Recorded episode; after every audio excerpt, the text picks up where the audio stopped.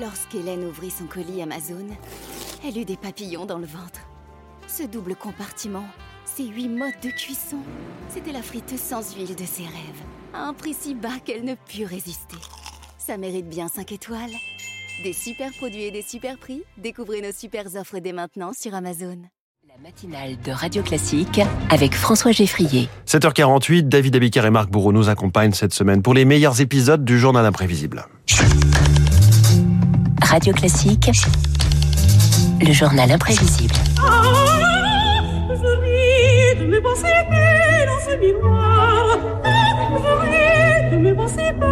Et oui, quand on est petit et qu'on lit Tintin, on pense qu'elle chante n'importe quoi et n'importe comment, mais c'est pas vrai. La Castafiore chante juste, mais elle chante fort.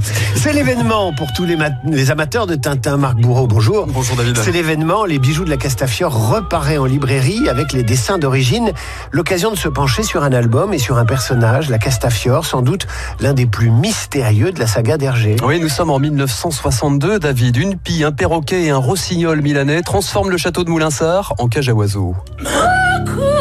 La Castafiore trouble la grande colloque que se partagent Tintin, le professeur Tournesol et le capitaine Haddock. Catastrophe Cataclysme Calamité oui, car voilà que débarque cette diva italienne futile, superficielle, son pianiste Igor Wagner, sa camiste Madame Irma, ses colliers Christian Bior et son précieux émeraude qui fait passer le vaudeville en roman de Simenon. Oh, ciel Mes bijoux Intrigue, secret, mystère, David. On accuse des bohémiens qui se trouvent à deux pas d'ici, mais c'est la musique classique qui boucle l'enquête. Mais attendez, cet opéra, la Gazzaladra. Mais oui, c'est ça la Gazzalagra. C'est un opéra de Rossini et ça veut dire aussi pivoleuse, cette pivoleuse qui s'était emparée du diamant de la cantatrice. Alors il y a une énigme qui n'est pas résolue en revanche dans les albums de Tintin, c'est qui est donc, qui est vraiment la Castafiore? Et c'est encore une histoire de musique classique, David. La source d'inspiration du dessinateur, c'est une cantatrice, tenez-vous bien, qui ruinait ses dimanches après-midi. Au début, je ne pensais ni à la Calas, ni à la Tebaldi. J'ai pensé, dans ma jeunesse, mes parents m'amenaient parfois chez des amis dont la fille avait des talents de chanteuse et qui nous abreuvait parfois de certains airs d'opéra. Tout l'après-midi. Après l'après-midi avec le tasse de thé, etc. C'était abominable. C'est une vengeance. Et cette fille en question pourrait bien être une certaine Clara Clairber. Écoutez.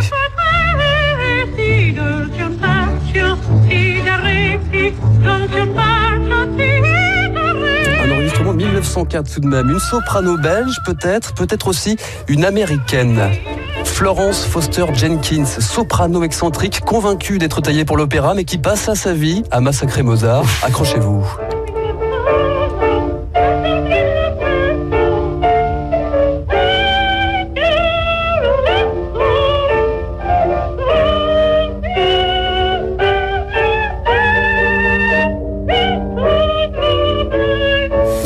C'est un enfer. C'est un enfer, c'est un enfer. Interprété d'ailleurs au cinéma par Catherine Fromm. Oui, ça a donné lieu à un film d'ailleurs. Oui, Hergé avait un sérieux compte à régler avec la musique classique, hein, vous l'avez bien compris.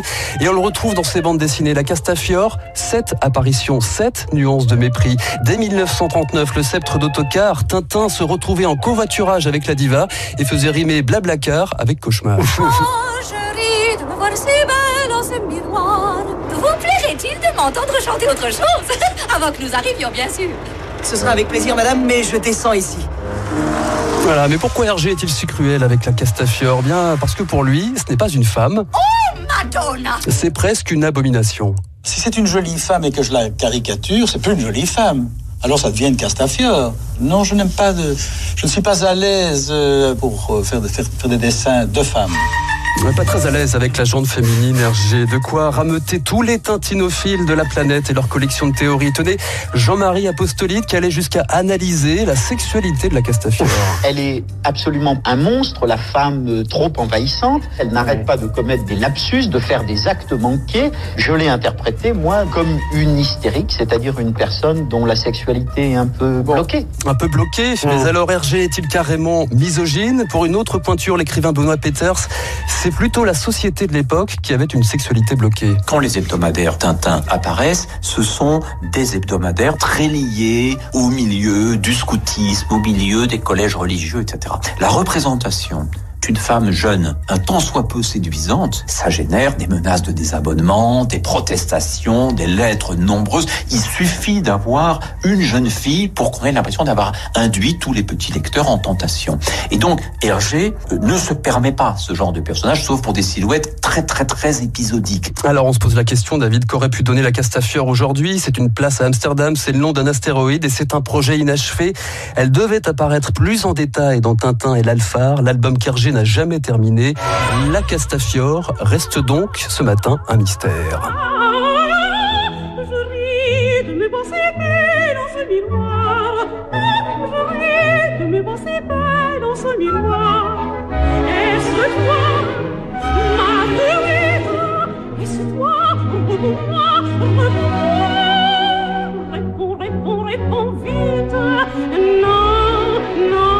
Des bijoux issus de Faust de Charles Gounod, c'était donc la Castafiore dans le journal imprévisible.